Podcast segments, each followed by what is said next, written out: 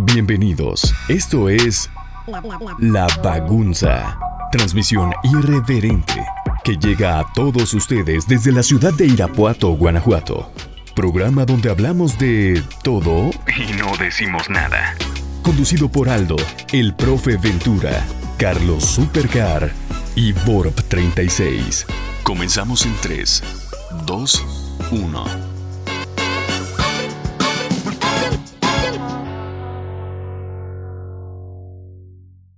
Mi familia pagoncera, bienvenidos una vez más a su podcast favorito de sus cuates de provincia, como diría el señor Jorge Aguilera en el programa de Chabelo. En esta ocasión tenemos a un invitado VIP para el episodio 19, madridista de corazón, amante del fútbol y los deportes, trabajó como reportero en el periódico Reforma y ahora es uno de los mejores reporteros que tiene ESPN, quien ha cubierto al equipo más grande de México, como lo es el Club América, Actualmente cubre el Cruz Azul, el León de líder mundial de deportes. Vamos a darle la bienvenida a León Lecanda. León, bienvenido. Aldo, muchísimas gracias por la introducción y gracias por la invitación, especialmente. Mucho éxito en, tu podcast y un saludo a toda la audiencia, por supuesto.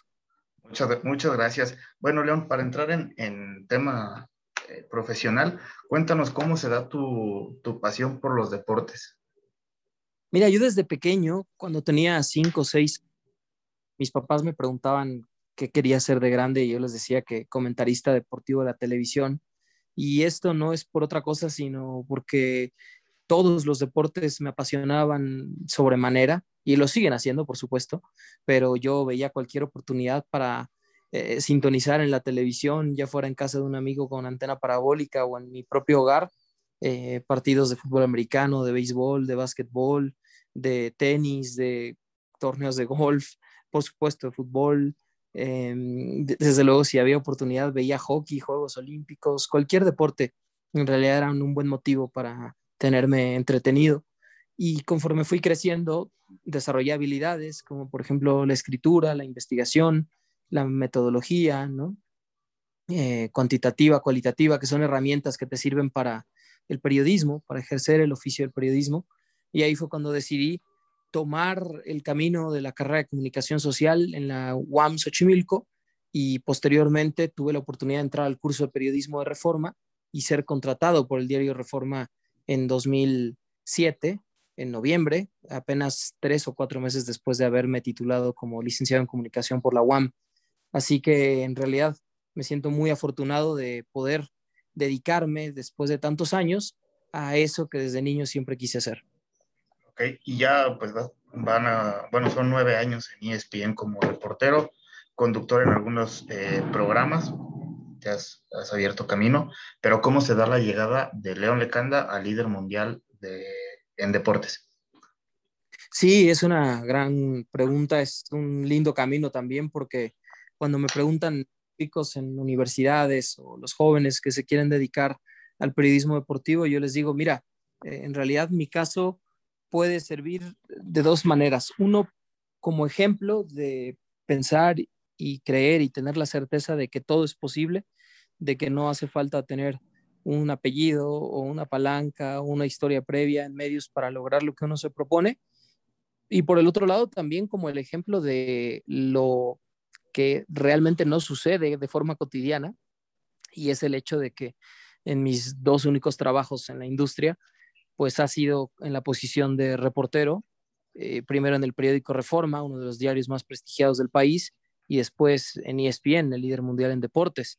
Em, en realidad yo nunca tuve procesos de auxiliar, de asistente, de eh, asistente de producción eh, o de redactor o de todas las posiciones que están por debajo, digamos, en términos jerárquicos del reportero o periodista sino que siempre recibí en las dos empresas eh, la oportunidad y la confianza de, ser periodista deportivo desde el inicio.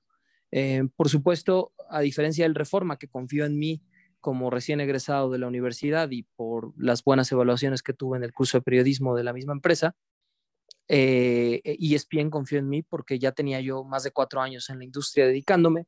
De cierta manera ya había hecho un nombre en el medio, ya era conocido digamos, dentro de, los medios de comunicación deportivos. y cuando se abrió una plaza, recuerdo bien que René Tobar, que era entonces jefe de información de ESPN Televisión y hoy es el director de ESPN Digital, me, dio la oportunidad de hacer un casting y me dijo, mira, no te estoy contratando, no te estoy ofreciendo el trabajo, pero si quieres, te puedo dar la oportunidad de hacer un casting y si convences a todos los directores y a la gente en Bristol, Connecticut, que es donde está la sede de ESPN en los Estados Unidos, pues entonces la plaza puede ser tuya, ¿no? Y así fue, así fue, hace justo, eh, pues ya más de nueve años, porque eso fue en noviembre del 2011 cuando recibí yo el primer contacto y en enero del 2012 fue cuando firmé mi contrato, eh, mi primer contrato con ESPN y renuncié al periódico Reforma, al cual, al cual estoy eternamente agradecido. Sí, siempre eh, los pininos son, son importantes para cualquier labor profesional, ¿no? Bueno, como te, te platicaba al, principio, eh, somos tres personajes los que estamos en este podcast. Uno de ellos va llegando tarde, como siempre. Te ofrezco una disculpa en nombre de Daniel, el, gallo.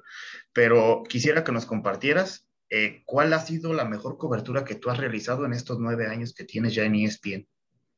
Los Juegos Olímpicos de Río. Indudablemente acudir a la máxima justa deportiva en el mundo y hacerlo como periodista de una televisora con derechos de transmisión, en este caso Right Holders, eh, fue algo inolvidable, es algo inolvidable en mi vida, una magnífica experiencia, algo que recuerdo con mucho cariño, que siempre que me hacen esta pregunta responderé de la misma manera, porque yo le quisiera decir a la gente que si tienen la oportunidad al menos una vez en la vida, vivan el sueño olímpico, ya sea trabajando o bien eh, eh, como aficionados, ¿no? Como, como espectadores. La verdad es que es, algo maravilloso y recuerdo bien que, bueno, pues esa experiencia me marcó como periodista y por supuesto me dio un salto cualitativo en mi carrera en el año del 2016. Ok, ¿y para estos Juegos Olímpicos estás considerado ir a cubrirlos? En este caso no, no vamos a ir por parte de ESPN. No, hay muchas restricciones de viaje. Sí, por la pandemia. Con los derechos de transmisión porque en este caso ESPN no va a transmitir para México los Juegos Olímpicos de Tokio. Entonces, eh, en esta ocasión no es posible, lamentablemente. Y bueno, tiene mucho que ver con la pandemia del coronavirus. Eso sí, ha modificado muchas, muchas cosas, pero bueno, ya llegó tarde este señor. Daniel, preséntate. Así es, una disculpa, León. Aldo, buen, buen día. Eh, Daniel, el buen board de, de La Bagunza. León, un gusto, antes que nada, que estés con nosotros. Ya, ya sé que ya tuviste tu introducción con el profe. Este, y hay una pregunta, bueno, más bien es una dinámica que queremos empezar a hacer con los invitados que, que hemos estado teniendo últimamente. Y una de estas dinámicas es, nosotros te decimos un personaje o una cosa y tú nos dices lo primero que te viene a la mente de este personaje, eh, tanto en la manera personal, de amistad, etcétera, etcétera, etcétera. Entonces, me gustaría que me digas lo primero que se te viene a la, a la mente cuando te decimos Héctor Huerta? Experiencia. De acuerdo, sí, muchísima. Mario Carrillo. Conocimiento. Hugo Sánchez. Ganador. José Ramón. Líder. Faitelson. Polémica. El joven Murrieta. Sabiduría. Diego Armando Maradona. Genio. De acuerdo. Gracias, León. Aldo. Muy bien. Por nada, Daniel, gracias. Eh, como comentaban al principio, has, eh, te ha tocado cubrir al Club América y ahora cubrir al Cruz Azul. ¿Qué diferencias encuentras tú como reportero entre cubrir a uno y ahora estar de, del otro lado, no? Sí, mira, eh, en realidad en América es muy intensa es, difícil de describir, tienes que vivirlo, ¿no? Como reportero, porque en América es increíble, pero todos los días, como decimos los reporteros, hay nota, ¿no? Eh, siempre que estás en el club, sucede algo, siempre hay algo que reportar, siempre hay contenido, carnita, como decimos los reporteros, que llevar a tu redacción, a tu canal, ¿no? Y hay una competencia muy férrea con periodistas de mucha experiencia, con gente que tiene mucha hambre, con reporteros que están todo el tiempo preguntando, todo el tiempo buscando información, todo el tiempo tratando de estar un paso adelante. Entonces, en realidad, a nivel de formación, eh, te forja, te forja. Eh, eh, literalmente o te aplicas o, quedas completamente rebasado y, te queda grande el puesto, ¿no? No es para todos, definitivamente, pero fue muy, muy satisfactorio porque además en su momento me tocó una época muy ganadora del América. Me tocó una etapa de dos títulos de liga, de dos títulos de CONCACAF, de asistir dos veces al Mundial de Clubes de la FIFA en Japón, eh, cubrir una final de, de la Conca Champions en, en Montreal em, y bueno, una serie de, de, eventos, de acontecimientos muy, muy importantes en mi carrera, ¿no? Eh, bueno, viví procesos con Miguel Herrera, con em, Gustavo Matosas, con Antonio Mohamed, con Nacho Ambriz, con Ricardo Lavolpe, o sea, imagínate el tamaño de entrenadores, ¿no? Que me tocó cubrir y por supuesto todos los jugadores, ¿no? Como en su momento la transferencia de, de Cristian el Chucho Benítez al fútbol del Medio Oriente y su posterior fallecimiento y toda la cobertura que implicó, ¿no? Sí, lamentable eh, momento. Entonces, bueno, por supuesto, en ese caso es realmente a nivel periodístico, pues solo, solo debajo de la selección mexicana está el América a nivel de presión. Incluso es, superior a lo que se vive en Guadalajara con Chivas, ¿no? Porque aunque es nacional, eh, la presión es distinta y, lo he vivido con compañeros, ¿no? Y en el caso de Cruz Azul, la verdad es que también eh, tiene sus bemoles, es, es complicado, es complejo entrar al mundo de Cruz Azul. La afición obviamente está muy dolida y tiene toda la razón de estarlo y es complicado ganarte la confianza y el respeto de los seguidores de Cruz Azul, especialmente en redes sociales, porque el comportamiento en los estadios suele ser muy diferente. Mm, y obviamente tienes que estar muy aplicado, porque en Cruz Azul también hay mucha información en torno al equipo y sobre todo hay demasiadas cuestiones jurídicas en donde te obligan a ti como periodista a prepararte y a estar también metido, por ejemplo, en el universo de las leyes ¿no? y del derecho, que evidentemente no es para todos, ¿no? Entonces, también ha sido muy grato y, es, bueno, es parte de eso, ¿no? Como lo mismo, me ha tocado cubrir por lo menos 15 partidos de la selección mexicana entre eliminatorios y amistosos fuera de México, en, en muchos países diferentes. Y bueno, también ha sido muy, muy satisfactorio en mi carrera. Pues sí, Daniel.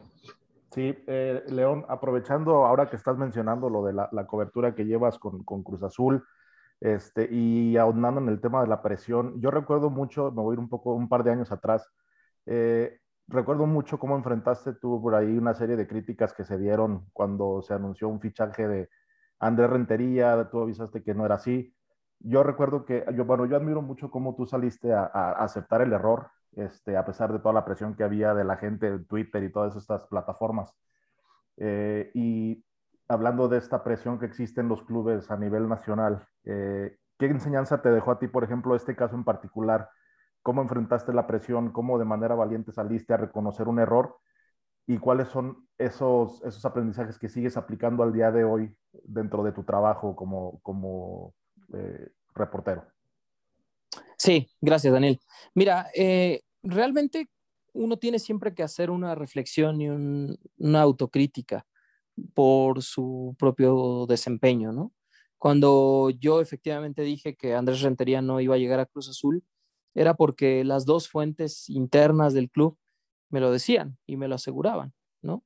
Y como siempre decimos, te tienes que morir con tu fuente, te tienes que ir con la tuya y tienes que creerle, porque en la medida en la que existe esa relación de confianza y esa relación de, ida y vuelta, mm, también la fuente confía en ti y te puede llegar a dar información confidencial, ¿no? Información que, no puede hacerse pública, al menos no on the record, como se dice, ¿no? Sino off the record, fuera de entrevista. Entonces, cuando yo hice esa reflexión, dije, ¿qué pasó en este caso? Yo confié en las fuentes, siempre estuve con ellos, siempre publiqué lo que me dijeron, nunca inventé nada, puedo estar tranquilo conmigo mismo, ¿me entiendes? Eh, eso no se lo puedes explicar a la gente, no puedes estar diciendo, ah, bueno, es que mis fuentes me fallaron o mis fuentes me dijeron A y pasó B, porque a la gente no le importa, no le interesa y al final terminan siendo pretextos, ¿no? Simplemente asumes el error y te la, esencialmente esa es la palabra, te la comes, ¿no? Eh, nombre de tus fuentes, porque me acuerdo que ese verano, de los 10 fichajes de Cruz Azul, 8 los saqué yo antes que todos, ¿no? Y venía de las mismas fuentes que me decían que no iba a llegar rentería. ¿Me explico? Entonces, no, no puedes, evidentemente, Daniel, eh, traicionar a la confianza y no puedes decir, ah, bueno, es que mi fuente es tal y me dijo que no iba a llegar y ahora sí llegó y pues no es mi culpa. Así no funciona el periodismo. Y esa fue específicamente en ese caso, ¿no? Y no es la primera vez que me equivoqué, ni tampoco fue la última. Ya tiene bastante tiempo, de hecho, hace tres años o más. Así es. Em, y entonces, simplemente lo que, repito, cuando te equivocas tienes que hacer una reflexión y un análisis de por qué te equivocaste, qué fue lo que sucedió. Cuando te equivocas por cosas que son achacables a ti, porque no preguntaste, porque no estuviste a tiempo sobre la nota, porque no insististe, o cuando te equivocas porque inventaste, pues entonces ahí sí tienes mucho que reprocharte, mucho que analizar, mucho que discutir sobre ti mismo y sobre tu ética periodística. Cuando te equivocas porque confías en una fuente y esa fuente en ese momento tenía esa información, no es porque te esté engañando, ¿sí? Y sucede otra cosa, así de complejo es el mundo de Cruz Azul, no tienes nada que reprocharle ni a esa fuente ni a ti mismo. Sí, gracias. gracias. Oye, oye León, y, no, no porque estés aquí con, con, nosotros, pero sí, la verdad, como afrontaste tú aquel, aquel caso en particular, este, y te lo digo honestamente, para mí fue mucho eh, el, el, mirarte con más respeto porque, o sea, sí fue dar la cara y decir, sabes que sí, señor, la regué, diste tus explicaciones y digo, pocas veces ves esa, esa sinceridad en una justificación, bueno, no justificación, en una aclaración de una nota que generó tanto ruido en, su momento. Muchas gracias por esa respuesta. no, por nada, Daniel, para eso estamos. Sí, yo creo que también el periodista tiene que hacerse responsable de, de sus publicaciones, de sus palabras, de sus actos, de sus dichos, ¿no? Al final, el periodismo tiene, tiene que ver mucho con la ética y tiene que ver mucho con los principios y los valores eh, de cumplir la labor de la manera más transparente y, recta posible. Y en ese caso, todos nos equivocamos, pero es de sabios también saber reconocer cuando nos equivocamos y no poner pretextos otra vez. Yo no, no, ahorita me lo preguntas, ¿no? Y con mucho gusto se los digo, pero esta explicación no se la di a nadie, ¿entiendes? O sea, si acaso a mis jefes cuando me preguntaron qué pasó sobre eso, ¿no? Que tampoco fue gran drama, pero Correcto. me refiero es, no puedes estar tampoco yendo por la vida poniendo pretextos o explicando cosas que en realidad a mucha gente ni siquiera le importan, ¿no? Y, y, de verdad no, no, le importan no porque no le tengan que importar, sino porque realmente no le importa. O sea, a la gente le interesa saber si llega o no llega. Y muchas veces dice, pues no me importa ni quién lo dijo primero, me importa el saber que es un hecho. ¿no? Así es. Y, es, y como, pues bueno, también como, como pasó con el episodio con Diego Maradona, ¿no? Que por ahí hubo una, una polémica en una respuesta que se malinterpretó, porque esa es la realidad, ¿no? Se malinterpretó una respuesta que él, que él que ahora sí que te tocó estar en, en la cancha, ¿no?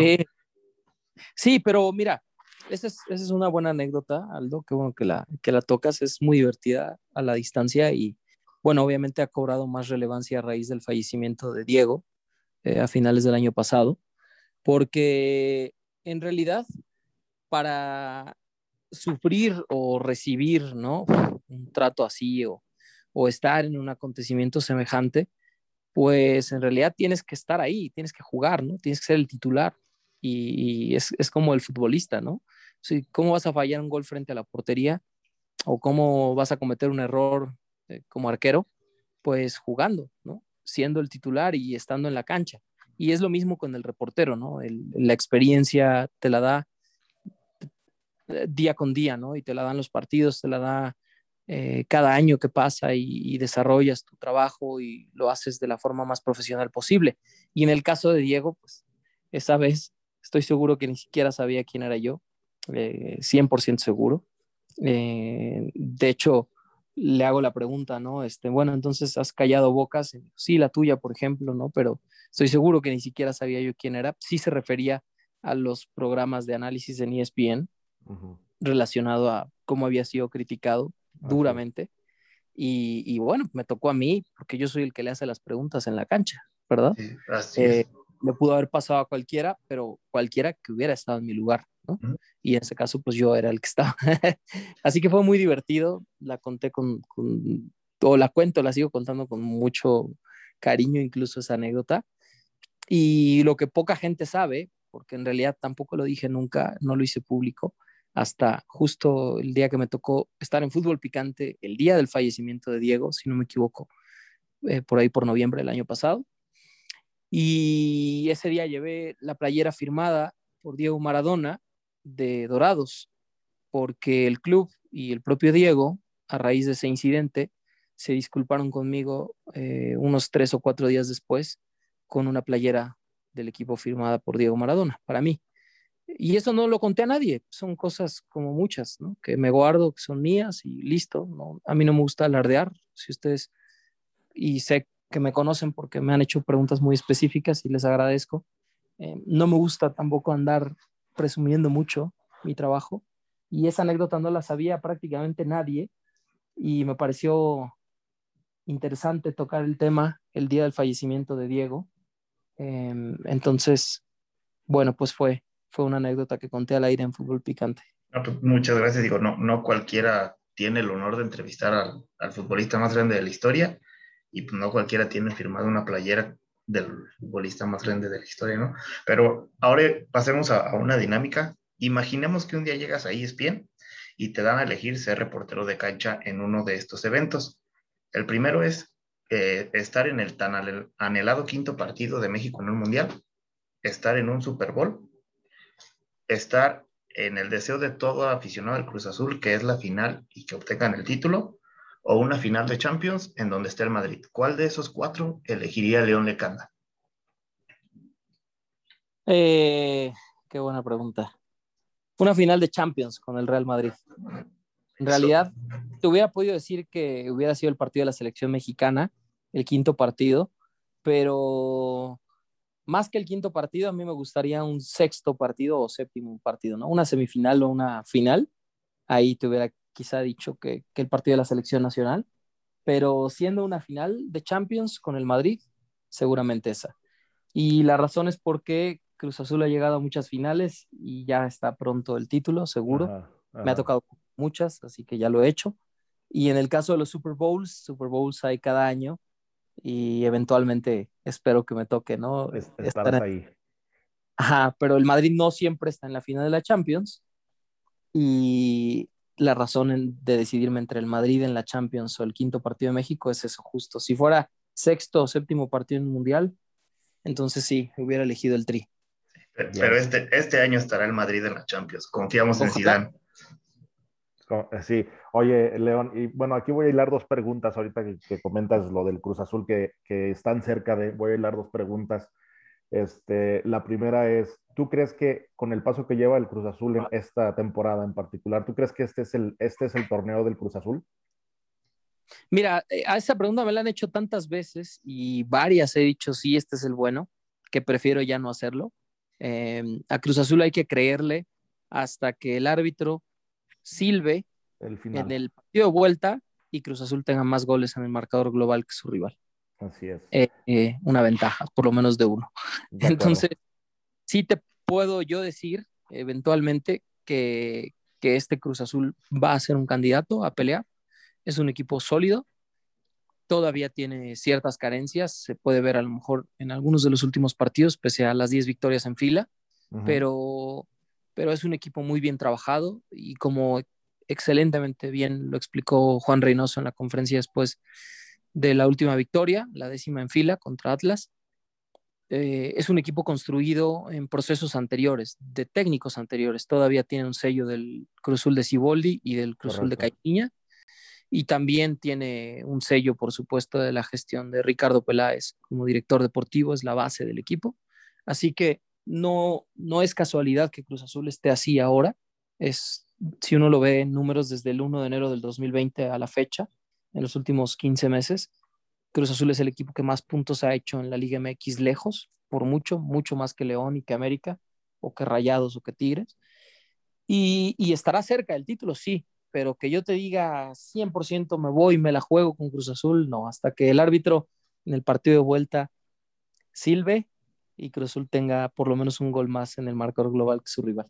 De acuerdo, datos, no opiniones, señores. Bien, bien, León. Oye, la, la pregunta que quiero hilar aquí es, digo, el paso eh, también innegable del Club América en, en, esta, en esta temporada. ¿Tú crees que, que, podamos llegar a ver una tercera final eh, en menos de 10 años América Cruz Azul? Sí, la verdad, con todas las de la ley, te puedo decir que sí. Ha sido sorprendente también el trabajo de Santiago Solari tan rápido en América, la adaptación, eh, prácticamente con refuerzos que también había pedido la administración anterior, la de Miguel Herrera, eh, que los había firmado Santiago Baños, porque en realidad el único jugador que pudo llegar ya a petición expresa de Solari, pues es el español Álvaro Fidalgo, ¿no? Eso lo sabemos todos. Pero en el caso de, de América, es un equipo muy bien trabajado, que igual y no es espectacular, pero que entiende a la perfección la idea de juego del sistema, que también tiene un legado de lo que hizo Miguel Herrera, porque es la base del equipo que dejó el Piojo, eso es una realidad. Y ahora lo ha aprovechado de gran forma Solari. Es algo muy parecido, ¿no? A lo que está pasando en Cruz Azul de, de Reynoso. Aprovechó de la inercia que llevaban con Siboldi. En el caso de América, apuntaló ciertas zonas, yo creo que especialmente el medio campo. Me parece que este medio campo de América es mucho mejor que el del torneo pasado eh, y la adición de Pedro Aquino ha sido fundamental, el buen trabajo de Fidalgo, el resurgimiento de Richard Sánchez. Eh, es un equipo, o, o, Santiago Naveda cuando juega, ¿no? Es un equipo muy, muy, muy rápido, ¿no? En distribución y en recuperación de la pelota en el medio campo. Y yo te diría que, ¿por qué no pensar en, en esa nueva revancha para Cruz Azul, ¿no? Ya le tocó perder la del 2013, la del 2018 y bueno, vamos a ver si en el 2021 se da. Pero nosotros si nos vamos a los números y si no es por ese error, error administrativo en el partido con Atlas, América sería líder hoy sobre Cruz Azul, a pesar de las 10 victorias en fila. O sea, imagínate el nivel de torneo que ha hecho el América. Y sí, ¿por qué no? Yo los veo un paso, dos pasos por encima a los dos equipos capitalinos, o sea, los cementeros y las águilas por encima de, de, los regios hoy en día, ¿no? Rayados Tigres o de León eh, o de Pumas, ¿no? Los últimos dos finalistas que no han tenido para nada un buen campeonato. Es correcto. No, sí sería mágico ver una, una final nuevamente con, con, estos dos equipos. Obvio, nosotros somos americanistas, pero varios, varios amigos que escuchan este podcast son Cruz Azul y creo que sería bastante interesante poderlo ver y, y pues, ver, ver, el resultado con dos equipos que llevan un muy buen ritmo, como dices. Se enfrentan en la fecha 15, ¿no? Esa sería sí, como... Es, es, previa. Ah, la previa. La previa a la final. Sí. Totalmente. Sí, ese sería un buen escenario para ver qué podría pasar en una hipotética final. Bien, León. Aldo. Así es. Bueno, vamos a entrar a, a un top, porque como nosotros te consideramos un reportero top en, en ESPN, ¿cuál es tu top 5 de deportistas favoritos, León? Y esta nos la manda nuestro conductor Carlos Supercar. En este podcast sabemos dos personas que coleccionamos playeras, Carlos y tu servidor. ¿Cuál es el top 5 de camisetas del Real Madrid para León Lecanda?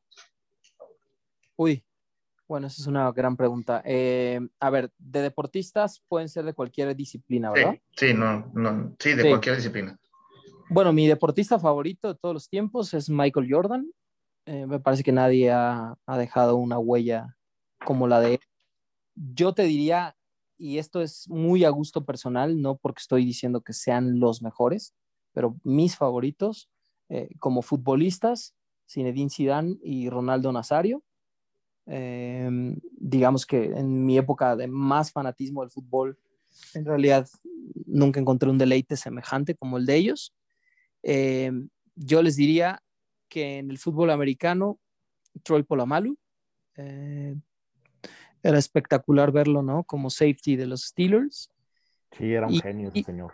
Sí, un genio, un genio absoluto. Y en el béisbol, Derek Jeter, ¿no? Eh, también, o sea, un pelotero que, que marcó mi carrera, incluso mi vida, a manera de entender como alguien con disciplina, con constancia, con trabajo y con una, un comportamiento impecable dentro y fuera del terreno de juego, pues ha hecho eh, una carrera de 10, ¿no? Sensacional. Eh, que tristemente no fue coronada con con el 100% el ingreso unánime al Salón de la Fama por un periodista estúpido de los Estados Unidos que nunca supo quién era. Solo uno que votó en contra de su ingreso en, en, el año de elegibilidad, el primer año. Pero bueno, Jeter para mí es unánime Salón de la Fama, ¿no? Y, mi pelotero favorito. Y de las playeras del Real Madrid, híjole, eso sí es difícil.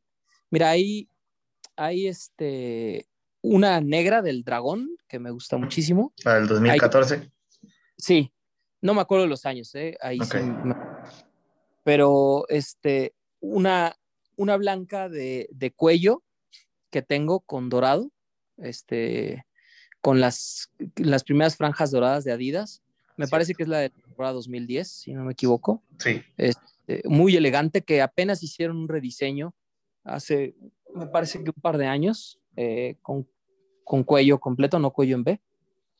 Eh, me gusta mucho una también de las alternativas, azul tipo estrellas, me encanta.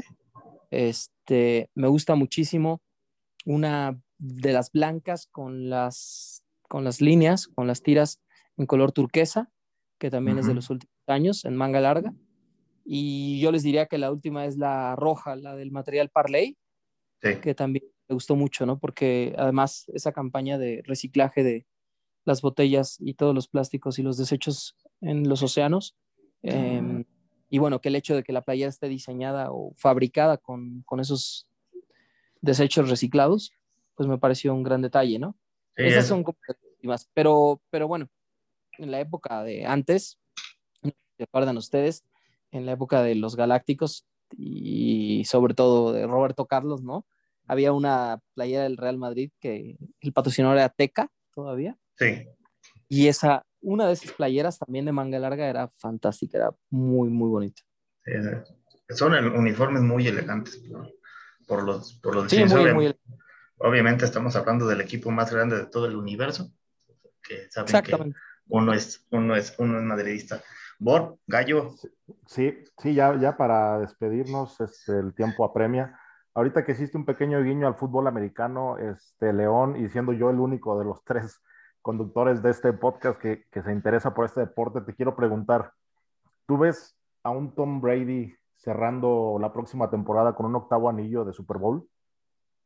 Mira, de verdad te voy a decir una cosa, Daniel. Cuando Brady recibe la mayor cantidad de comentarios negativos y gente que no creemos que lo puede lograr, él lo puede hacer. Ha sido increíble. O sea, si tú me preguntabas hace exactamente un año cuando se dio el cambio. Su cambio a Tampa Bay, eh, cuando convenció unas semanas después a Rob Gronkowski de salir del retiro, cuando el equipo ya tenía un buen equipo, ¿no? Con Evans, con, eh, con varios jugadores bastante bien consolidados, pero en realidad uno no había hecho un análisis a profundidad de lo bueno que eh, de la buena defensiva que tenía, ¿no? La, toda la unidad defensiva y, los equipos especiales de Tampa. Y creo en gran medida que ese equilibrio que llegó a dar Brady, el liderazgo en la ofensiva, sumado a la gran, gran, gran defensiva que tiene Tampa, pues le dieron la posibilidad de aplastar, o sea, literal pasar por encima de, de Kansas City en el Super Bowl, a pesar de que no eran los favoritos. Así que ya no me atrevo nunca más a apostar. y yo te puedo decir, sí, es, es un ganador, es el mejor de todos los tiempos. No, nunca he sido fan de él en lo personal, no me encanta. Pero en realidad reconozco su maravillosa carrera porque es el mejor de todos los tiempos, lejos. Y yo sí lo veo la verdad, no, no podría apostar en su contra. Sí lo veo ganando un octavo anillo antes de retirarse. ¿eh? lo que sí veo también, Daniel, es que tiene que ser este año. O sea, tiene que ser un back-to-back. Y en la NFL es muy difícil. Sí, definitivamente. Desde Dallas que no sucede. De manera consecutiva, sí. Así es, así es. Bien, no, muchísimas gracias. Oye, antes de despedirte, hay un Cruz Azulino que, Cruz Azulista que conozco de los más grandes en Twitter. No sé si le puede mandar un saludo a mi amigo arroba JesusBot10, que es un fiel, fiel seguidor del Cruz Azul y creo que le va a gustar un saludo de tu parte, León. Claro, con mucho gusto. Fuerte abrazo, arroba JesusBot10. Eh, gracias por estar siempre pendiente de la información de la máquina y esperemos en Dios que este 2021 sea su año, porque ya hace mucho, mucho que la afición, especialmente la afición, la afición fiel de Cruz Azul, Así es. se lo parece. Perfecto, gracias León. Aldo. Pues sí, nada más para que luego no digan que este episodio nada o este podcast nada más es americanista, no, también pensamos en la gente del, del Cruz Azul. Pues León, muchísimas gracias por, por tu tiempo, por aceptar la invitación a este podcast de la provincia de, Irapuato. De verdad eres, eh, eres un, un, un, tipazo. No, hombre, al contrario, este, un fuerte, fuerte abrazo a toda la gente de Guanajuato, especialmente en Irapuato. Y bueno, ya sabemos que eh, en cuanto a la tecnología, un podcast se puede escuchar en cualquier lugar, en cualquier rincón del mundo. Así que con todo mi cariño y, mi bueno, mis buenos deseos, espero que, su podcast trascienda fronteras y llegue a, muchos escuchas eh, y que sigan teniendo tan buenas entrevistas. Sigan, eh, justo ese, ese es un buen punto hablando del periodismo, hacer buenas entrevistas, ¿no? Y creo yo que en buena medida eso tiene que ver con prepararse, preparar antes de tener a un entrevistado sobre de qué vamos a hablar, ¿no? ¿Qué le queremos preguntar? ¿Qué es lo que no sabemos y queremos saber sobre esta persona? Muchas, de acuerdo, muchas gracias por tu, por tu consejo, León. Lo vamos a, a, seguir. Gallo. Sí, no, gracias por los comentarios, León. Este, la verdad tenemos un par de meses con este podcast. Hemos tenido la fortuna de tener gente importante como tú y poco a poco vamos aprendiendo un poco más cómo, cómo debemos manejarlo. Esperemos que esto que empezó en alguna borrachera para únicamente un ratito de cotorreo, pues pueda, pueda dejarnos un poco más de, de sensaciones buenas con platicando anécdotas con gente como tú. Muchas gracias, León. Seguro que sí. Un fuerte abrazo y muchas gracias. Una disculpa por lo de la cámara. No te preocupes, León. Entendemos. Muchísimas gracias. Gracias, saludos. Un abrazo, hasta luego. Pues bueno, mis queridos cruzazulinos, americanistas, madridistas, gente que le gusta el deporte como el tenis y el fútbol americano, Gallo. sí, se te, se te, metió un fan cuando empezó a decir de Tom Brady. Sí, la verdad me, rodaron lágrimas por las mejillas, batata. Te salían corazones de la cabeza, güey. Sí, güey, lo malo es que aquí no puedes darle corazón a, la grabación. Oye, sí, para que la raza vea que no solo es Club América, también nos preocupamos por los hijos. Sí, los hijos de, los hijos y de los hijos, güey. Ojalá les, ojalá les haya latido este episodio con, el buen León Lecanda. Sí, así es. Qué, persona, ¿eh? Qué, caballero, güey. La verdad me, cayó bastante bien. Sí, la, la, verdad, este, de lo rescatable de ESPN, eh, de muchas cosas rescatables es de las personas que puede llegar a hacer que ESPN den miedo de nueva cuenta, güey. Así es, puede ser que, vuelva a dar, a dar miedo.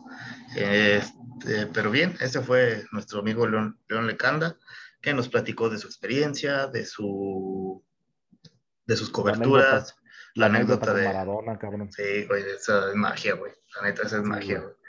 Sí, sí, sí. Como le dije, güey, la neta no cualquiera tiene al Diego de frente, lo entrevista, güey, y menos le firma una playera, güey. Así es, güey. y, esa, te, dice. Esa playera ha de valer un dineral, güey.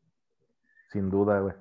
Bien, entonces, pues eh, por, por, el día de hoy es todo en este episodio. Ojalá podamos tener más entrevistas con el paso del tiempo, Batata. Ojalá la gente se apiade de nosotros, güey. Apiádense de estos pobres arrastrados. Hay que recordarles también, eh, tenemos ya otras dos redes. Nos encuentran, bueno, en Twitter, que es la, la de cajón, como arroba la bagunza. En Facebook, como la bagunza Irapuato aunque ahí el tiempo corre como tortuga. Y también ya... Es una mamada esa pinche página, deberíamos de borrarla, güey.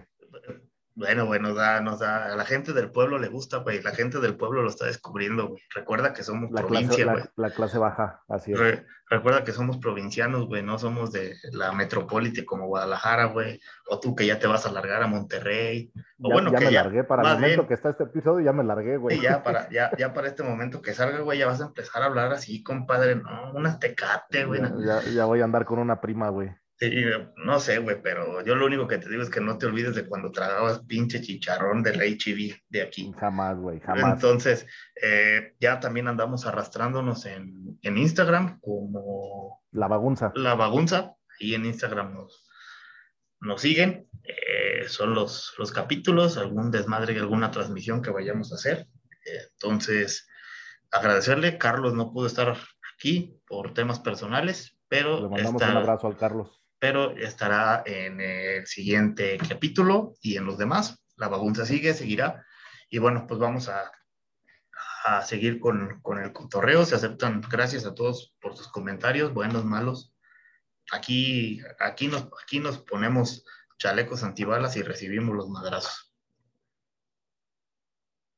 Gallo. Así es, y que chinga su madre que se agüite. Así debe de ser.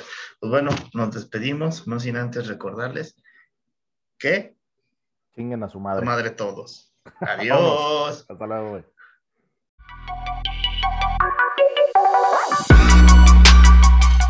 Por hoy ha sido todo.